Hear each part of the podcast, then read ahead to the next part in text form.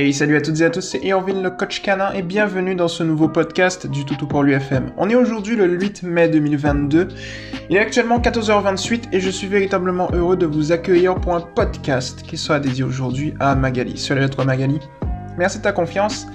Allez, je lis ta publication, let's go, bonjour. Nous avons notre chiot de 3 mois, Yuki.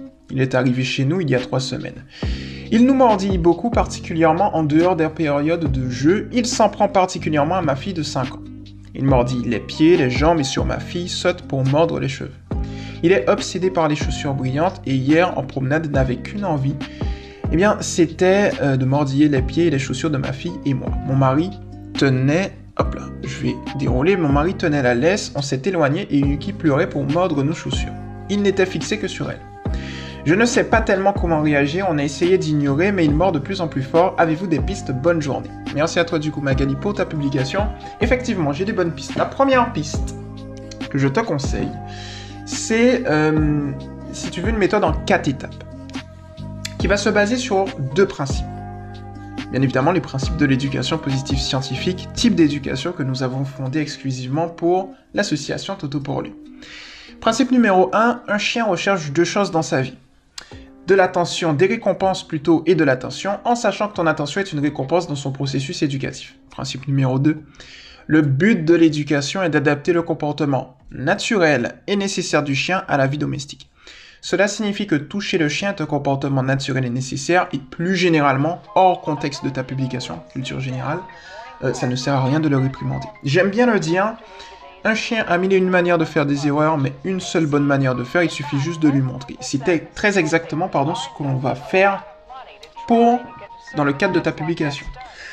Alors, sur cette base-là, la première étape que je te conseille, c'est dans une pièce effectivement aérée, calme, tranquillement chez toi, hors période de jeu, mais nous allons revenir sur la période de jeu.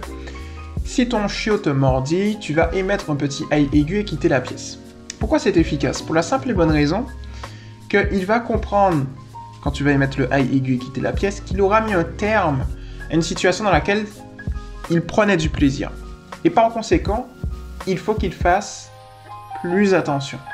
Alors forcément, on est dans un contexte où il te fait mal. Donc, première étape faite, avec la récurrence, avec le temps, il va continuer toujours à te mordiller. Mais tu vas vite te rendre compte, l'indicateur au final de succès, euh, l'indicateur clé de succès ici sera la force de ces mâchoires. C'est-à-dire, en fait, tu es en train, également de l'inhiber, de, faire ce qu'on appelle l'inhibition à la morsure. Tu le conditionnes pour qu'il puisse eh bien, gérer la force de ses mâchoires pour qu'un jour, si au cas où, parce qu'il sera très bien éduqué ton chiot, si au cas où il mord, par exemple si on marche sur sa queue, par réflexe, il ne puisse pas faire mal. Voilà, c'est ça l'inhibition à la morsure. En tout cas, dans un contexte domestique, ça va servir à ça. Donc, par conséquent, ce qui va se passer, c'est que il va continuer à te mordiller, mais à la deuxième étape, il te fera pas mal. Donc, la deuxième étape sera de faire très exactement la même chose, à la seule différence que tu vas faire comme si tu avais mal. Entends par là le fait que l'on va faire croire à ton chiot que la peau des humains est sensible à l'extrême. Pourquoi? Parce que ça va permettre eh bien, aux enfants, notamment en bas âge, qui n'ont pas la faculté de pouvoir faire ce processus euh, éducatif, voire rééducatif, eh bien, de ne pas avoir mal. C'est-à-dire que lorsqu'un chiot va venir mordiller, si le chiot a une bonne inhibition à la morsure, ou si euh, par excitation, ou comme on l'a dit, eh bien par réflexe il mord, ça ne va pas faire mal, parce qu'il saura que la peau des humains est sensible. On est dans ce contexte-là. Ensuite, quand tu auras fait ça, ce qu'il faut comprendre, c'est que ces deux étapes, c'est la répétition qui va te permettre d'avoir des résultats. Parce que, en fait, lorsque l'on applique un exercice, le chien va réfléchir. Principe numéro 1 de l'EPS+, éducation positive scientifique. Je ne sais pas si j'avais dit euh, à quoi faisait référence l'acronyme. Mais de l'autre côté, en fait, ce qui va, ce qui va pardon, clairement se passer, c'est que à force de, répétition, tu vas faire monter le comportement du conscient, tout du moins le transférer, du conscient vers l'inconscient. Et dès lors que tu auras fait ça, ce qui va se passer, c'est que ça deviendrait une habitude, parce que le chien est un être d'habitude. Voilà un petit peu comment ça se passe. Ensuite, tu auras la troisième étape. La troisième étape, c'est, je reviens à ce que tu as dit, c'est effectivement, c'est très très bien de le faire, d'instaurer des périodes de jeu. Alors, pour optimiser, si tu ne l'as pas encore fait, ce que tu peux faire, c'est que tu lui demandes assis, dès qu'il est assis, tu lui dis jeu, tu joues avec lui tranquillement. Lorsque c'est terminé, tu lui redemandes assis et tu lui dis fin et tu vas qu'à tes occupations. Et étant donné qu'on est toujours dans ce mode d'éducation lié au principe numéro 1, ton chiot il va vite comprendre que lorsqu'il adopte le mauvais comportement, étant donné que tu l'ignores, donc il va abandonner ce type de comportement. Mais de l'autre côté, tu vas le féliciter pour le bon comportement. Donc, en fait, logiquement et tout naturellement, il va se dire, tiens, lui, euh, tout moins, ce comportement, celui que j'adopte, est le bon parce que j'obtiens de bonnes choses. Mais de l'autre côté, les autres que j'ai testés ne me permettent pas d'obtenir de bonnes choses. En fait, je n'obtiens rien. Autant aller et se fier au comportement qui m'apporte le plus de choses. J'aime pas trop le dire, mais très souvent, on a tendance à dire que le chien est un être d'intérêt. Alors, il est beaucoup plus que ça. Mais effectivement, ça fait partie de son logiciel canin. Il aime beaucoup avoir un retour sur investissement. C'est une partie de son logiciel canin, mais c'est pas tout son logiciel canin. Parce qu'en fait, euh, la psychologie canine est très clairement beaucoup plus, euh, beaucoup plus complexe que ça. Et à bien des niveaux, ça nous dépasse toutes et tous. Donc voilà un petit peu comment ça se passe. Et enfin, la dernière étape, c'est tout simplement de lui, de lui, de lui, apporter, de lui apprendre deux ordres. L'ordre tient et l'ordre donne. Pour apprendre, pour apprendre, je vais y arriver, l'ordre tient, c'est tout simple. Tu prends un jouet par exemple, tu lui dis tiens. Et au bout d'un moment, il va assimiler. Mais ce qui est intéressant pour encore mieux maximiser tes résultats, c'est que lorsqu'il est en train de jouer avec ce fameux jouet, tu vas prendre une croquette, imaginons, le mettre au niveau de sa truffe en toute tranquillité, et forcément s'il souhaite avoir sa croquette, il faut qu'il lâche le jouet. Et donc dès lors qu'il aura lâché le jouet, parce que tu voilà, il, voudra certainement manger cette croquette, tu vas lui dire donne. Et donc, à force de faire des tiens, donne, tiens, donne, au bout d'un moment, il va par lui-même comprendre que donner c'est donner, j'avais quelque chose en tête, mais, mais je vais pas le dire. Peut-être que vous, vous pourrez finir, vous pourrez terminer, vous pourrez terminer cette expression, fameuse expression. Bref. Donner, c'est donner, et euh, voilà, quand tu donnes quelque chose, tu le donnes, et en même temps, euh, toi, tu peux lui donner quelque chose. Bref, voilà. Petite parenthèse que j'ai notée, faire la différence entre donner et lâcher. C'est-à-dire que l'ordre donne, c'est un ordre de proximité, où il va te donner quelque chose dans la main. Et l'ordre lâche, c'est plutôt un ordre de distance. Tu vois ce que je veux te dire? Alors, comment apprendre l'ordre lâche? À partir de l'ordre donne. Moi, j'aurais tendance à te dire que dès lors que il connaît l'ordre donne, avec la répétition, tu peux venir auprès de lui, tu lui dis donne. Mécaniquement, il va, euh, d'une certaine manière, euh, te donner le jouet. Et puis tu vas progressivement mettre un petit, une petite distance entre toi et lui. Tu vois? Et tu vas lui dire donne à nouveau. L'objectif en fait c'est de faire une petite transition, mais étant donné que le chien, c'est une nouvelle méthode, hein. étant donné que le chien est basé sur le contexte, ça va fonctionner tu mets une petite distance de quelques centimètres entre toi et lui et tu lui dis donne. C'est-à-dire que là, tu vas pas toucher le jouet qui est dans sa bouche, mais tu vas mettre une petite distance. Tu lui dis donne. Et forcément, à un moment, il va te donner le jouet. Donc il va lâcher le jouet. Et tu lui redis tiens, et ensuite tu, le laisses jouer et tu lui redis donne. Et au bout d'un moment, il est possible que dans ce schéma, eh bien, il va le faire mécaniquement. Et donc, dès lors que tu vas poser ta main, tu n'auras plus à lui dire donne tu pourras dans ce cas-là lui dire lâche. Et là, en fait, il n'y aura plus de contact. Il y aura une certaine distance. Donc tu vas lui dire lâche, donc il va lâcher le jouet, tu lui redis tiens, tu lui redonnes le jouet, et ainsi de suite. Et euh, à ce moment-là, tu lui dis lâche sans mettre ta main. Tu prends le jouet, tu dis tiens, etc. Et puis là, tu peux faire le clivage. Tu viens près de lui, tu lui dis donne, il te donne. Et ensuite, eh bien, à une certaine distance, au bout d'un moment 1 mètre, 2 mètres, 3 mètres, tu lui dis lâche, il lâche le jouet par terre.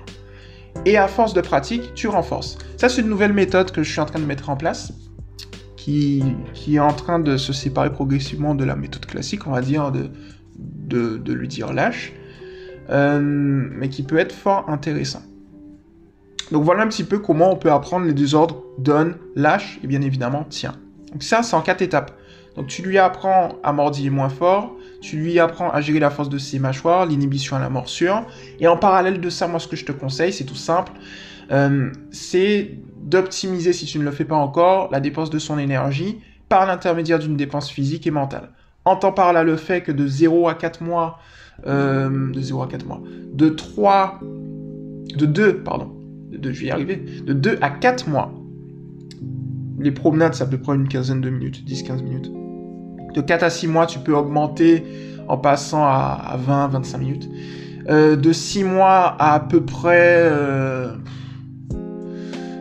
un an, tu peux aller au-delà de 30 minutes et après, c'est toi qui vois. Tu vois? En sachant que je pense que l'objectif, c'est de pas trop excéder, euh, de plutôt augmenter l'intensité des promenades plus que le temps des promenades. Mais lorsque tu arrives à 30 minutes, déjà c'est pas mal. Et ensuite, tu augmentes l'intensité des promenades dépenses physiques et dépenses mentales, en sachant que la dépense mentale est tout aussi efficace que la dépense physique. À l'intérieur de la maison, tu peux opter pour des jeux intelligents, donne la patte, fais le mort, c'est des tricks, tapis de fouille, euh, tous ces éléments qui vont le dépenser mentalement. Et puis à l'extérieur de la maison, eh bien l'enrichir, c'est... Alors l'avantage, c'est qu'il y a énormément de choses qu'il aura à explorer, énormément de choses à apprendre, donc le rappel, euh, la marche... Euh, en laisse, des éléments comme ça. Tu peux également lui apprendre les tricks à l'extérieur, c'est un contexte un peu différent, les croisements entre congénères, les changements d'environnement, et ainsi de suite. Et ça va lui permettre de se conditionner et de se dépenser. Et tout naturellement, donc ce qu'il faut bien comprendre, c'est que de 0 à 14 jours, on est dans la période néonatale, de 14 à 21 jours dans la période transitoire, c'est l'éveil des sens sachant que le chiot, il naît souris aveugle. Ensuite, de 21 jusqu'à eh bien, 3 mois, on est dans la période de socialisation et d'imprégnation. De 3 mois jusqu'à à peu près la puberté base théorique, 6 mois, euh, on est dans la période juvénile. Et de 6 mois jusqu'à 1 an à peu près, on est dans la période euh, de l'adolescence. Et j'ai dit 6 mois à 1 an. Et ensuite, toujours base théorique, au-delà, c'est l'âge adulte. Pourquoi je dis base théorique? Parce que ça dépend des races en fait. Il y a des races qui deviennent adultes beaucoup plus tôt, d'autres beaucoup plus tard, d'autres qui rentrent dans l'adolescence beaucoup plus tôt, bref, hein, voilà. Et donc du coup, sur cette base-là, tu vas voir que très très rapidement, ton chiot aura tendance... Alors, en fait, ça va monter crescendo. Donc de deux mois euh, jusqu'à à peu près... jusqu'à un an, j'aurais tendance à dire, mais en fait non. De deux mois jusqu'à à peu près 4-5 euh, mois, tu auras ces fameux cas de mordillement, mais ça va se stabiliser. Ensuite, de 4 mois, voire 5 mois jusqu'à l'adolescence, là, tu auras l'apparition de déviances de comportement qui sont corrélées à un pic d'hormones. Donc, il sera beaucoup plus punchy, il aura beaucoup plus d'énergie, peut-être un peu plus turbulent, il va peut-être légèrement moins écouter, mais pas tant que ça. Si tu continues à optimiser son énergie, ça va bien aller. Et ensuite, il y aura, euh, je dirais, la loi de la sagesse canine, qui fait que ton chien deviendra beaucoup plus humble, euh, comme tous les chiots en fait. Euh, et il va être beaucoup plus calme, beaucoup plus posé. Et du coup, bah, il va rentrer dans l'âge adulte. Et là, ça va être bien. Donc typiquement, c'est un peu la courbe que j'ai vue, qui, qui est suivie par de nombreux chiens peut-être corrélé au logiciel canin, qui sait, mais également à leur génétique, parce que pour plus de, je dirais, 20-30%, la génétique joue pour beaucoup. Le reste, c'est de l'écosystème, euh, c'est son environnement, c'est nous, notre état émotionnel à nous, qui fait la différence. Donc voilà un petit peu euh, le schéma que je, te conseille là-dessus. Et ce qui va être très intéressant, c'est que l'ordre donne va être hyper intéressant si ton chat te mordille euh, directement euh, ou bien mordit quelque chose, tu pourras lui dire donne. Mais de l'autre côté, tu pourras lui dire lâche euh, lorsqu'il va mordiller une chaussure. Tu vois? Donc ça va être hyper intéressant quoi. Voilà un petit peu un petit peu ce qu'il en est. D'ailleurs, je viens de réfléchir à ça. S'il te mordit, toi, tu peux lui dire lâche. Et s'il mordit ta fille, par exemple, tu pourras lui dire lâche aussi. S'il mordit une chaussure, tu pourras lui dire lâche. Et si par contre, il est à côté de toi et euh, qu'il mordit quelque chose, tu pourras lui dire donne. Donc c'est hyper intéressant d'avoir tout ce spectre en fait. Et on voit que c'est en fonction du contexte, l'ordre peut s'adapter. Voilà un petit peu ce que je te conseille, Magali. J'espère que ça t'a plu. À toutes celles et ceux qui m'ont écouté également, j'espère que ça vous a plu. C'était Irvine la coach canin. Ça faisait déjà un petit moment que j'avais pas euh, posé au niveau des podcasts. J'étais un petit peu rouillé, ça m'a dérouillé. Je sais pas si on peut dire ça. ça m'a dérouillé. Bref, en tout cas, c'était hyper intéressant. D'autant plus que je vous réserve de très très bonnes choses. Il y a de bonnes choses qui, vont arriver au niveau de l'association. Allez visiter le site Toutou pour lui, vous allez voir. Euh, si vous voulez en savoir plus sur l'éducation positive ou EPS, il y a un nouvel article qui est sorti sur le site. D'ailleurs, je vais le mettre euh, directement en, réponse à, à, ta publication, Magali. Ça peut être intéressant pour toutes celles et ceux qui, qui s'y intéressent. Et euh, il y a l'histoire de l'association, il y a tout, il y a plein de ressources également pour apprendre le rappel et ainsi de suite. La formation ANAC, Magali, que je te conseille également. Je vais te mettre un lien euh, là-dessus qui va te permettre, eh bien, euh, aide aux nouveaux adoptants de Chio, donc qui est voilà approprié, je pense, pour toi. Et tu vas retrouver également l'exercice que je t'ai donné pour la gestion des mordillements et bien plus encore. Donc voilà pour le coup, c'était Irvin le coach et on se retrouve très rapidement dans un prochain podcast. Ciao